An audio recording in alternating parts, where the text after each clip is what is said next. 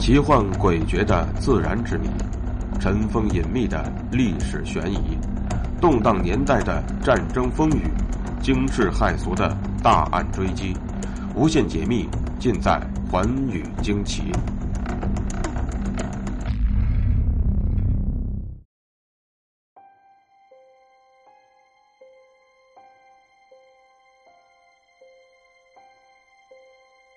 大家好，欢迎收听《寰宇惊奇》，我是东方。提起索马里这个国家，不知大家最先想到的会是什么呢？东方觉得，大多数人都会脱口而出的就是“海盗”两个字。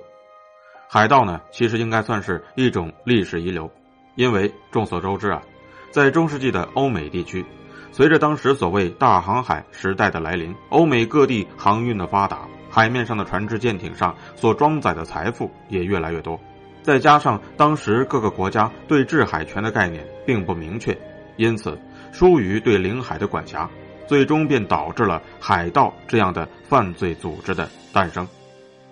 中世纪的海盗呢，可谓是肆无忌惮，甚至有的国家为了保全自己的商船和官船，更是与海盗狼狈为奸、沆瀣一气，专门颁布法令给予海盗特权。有了特权呢，海盗自然是变本加厉了。因此，很多的海盗组织都通过疯狂的海上抢劫积累下了大量的财富，而且呢，他们的藏宝地点也往往都会选在一个大海之上人迹罕至的小岛上。这一点，我们从《加勒比海盗》系列影片当中便能得知。好了，前面说了这么多，接下来就该进入正题了。今天东方要给大家说的呢，便是一个中世纪海盗的藏宝地。名字叫做鲁滨逊克鲁索岛，那么究竟是哪位大名鼎鼎的海盗首领曾经把这里选作了他的藏宝地呢？这座岛屿上又藏着一个怎样的惊人宝藏呢？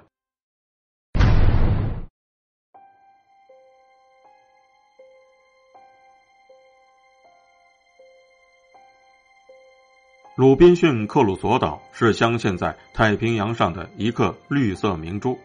它位于智利海岸线西部六百七十千米处，整个岛上全部被热带灌木丛林所覆盖。茂密的丛林里长着六十多种不同的蕨类植物，形似树木的荨麻类植物四季常绿。被人们称为“鲁滨逊之伞”的阔叶植物的树冠，更是将灌木丛覆盖的密不透风。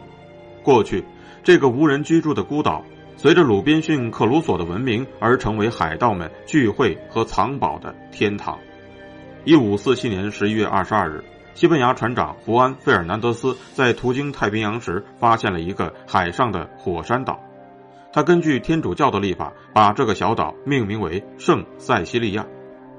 一百五十多年以后，英国著名的海盗学者，以《新环球旅行记》而一举成名的威廉·丹比尔，在一七零八到一七零九年间，参加了伍罗德·罗吉斯船长的考察队，开始了他的第一次环球航行。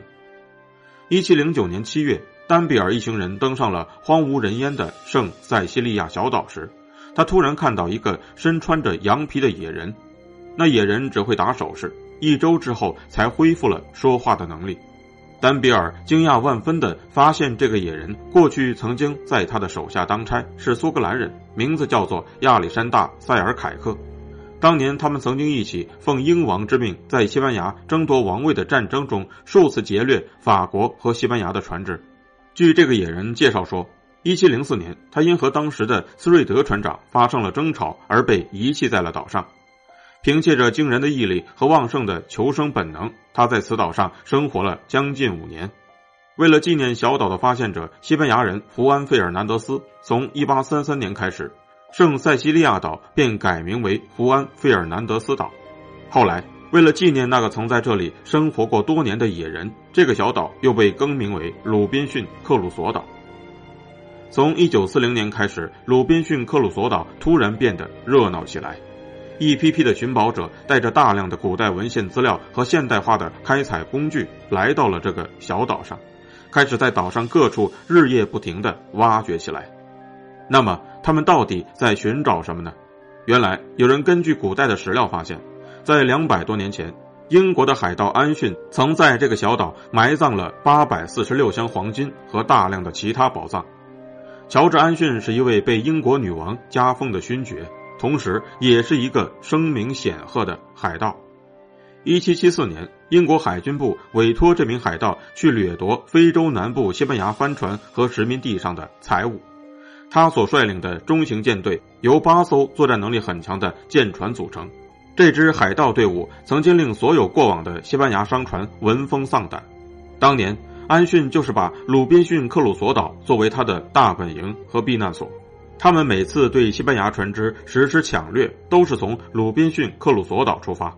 而安逊最为成功的胜仗，便是对西班牙运宝商船的抢夺。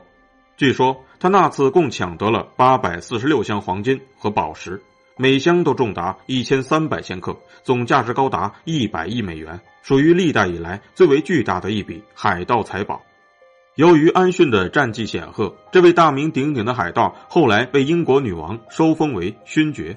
从此之后便飞黄腾达。可是，在如此冠冕堂皇的身份之下，安逊只能玩味地看着那张年画下的藏宝图。却再也没有机会到鲁滨逊克鲁索岛去寻找那批黄金，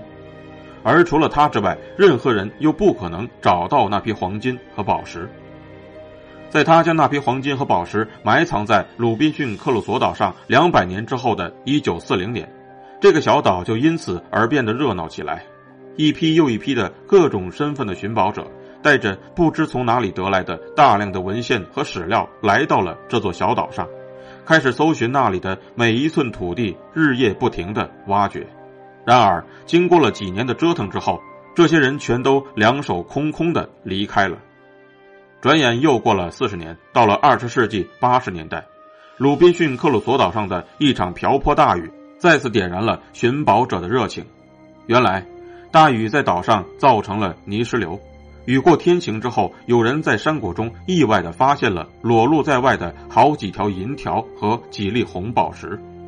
于是人们立刻联想到是大禹把安逊当年埋藏的宝藏从高处冲刷出来，又散落在了山谷里。这个消息没几天就像长了翅膀一样传开了，随即大批的寻宝者再次来到了这个小岛上，然而他们又一次的失望而归。十年之后，一位荷兰裔的美国人贝尔纳德·凯泽同样也对安逊当年埋藏的黄金产生了强烈的兴趣。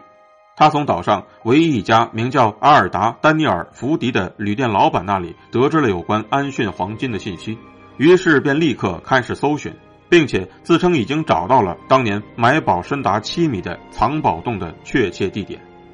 智利政府有关部门也很快得到了这个消息，并且立刻发表声明，声称。这个岛属于智利的领土，没有智利政府批准，任何人不得私自挖掘宝藏。随后，他们和这个美国人开始了艰难的谈判。最后，双方达成协议：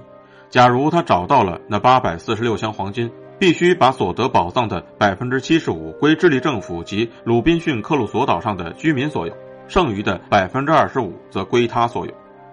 贝尔纳德·凯泽的挖掘小组开始寻宝。他们用小型的推土机等现代化的挖掘工具，在山顶上昼夜不停地开始挖掘，但地下除了石头还是石头，最终只好宣布放弃。智利政府苦苦等待的利润分成也成了美丽的肥皂泡，瞬间破灭。当然，这个美国人虽然走了，并不等于别的寻宝者不会再来，但是我们可以确信，在以后的岁月当中，只要传说中安逊的那八百四十六箱黄金不见天日。鲁滨逊克鲁索岛就永远无法安静。感谢您收听今天的节目《寰宇惊奇》，明天继续为您解密。更多的图文和资讯，请您关注微信公众号和新浪微博“东方说天下”。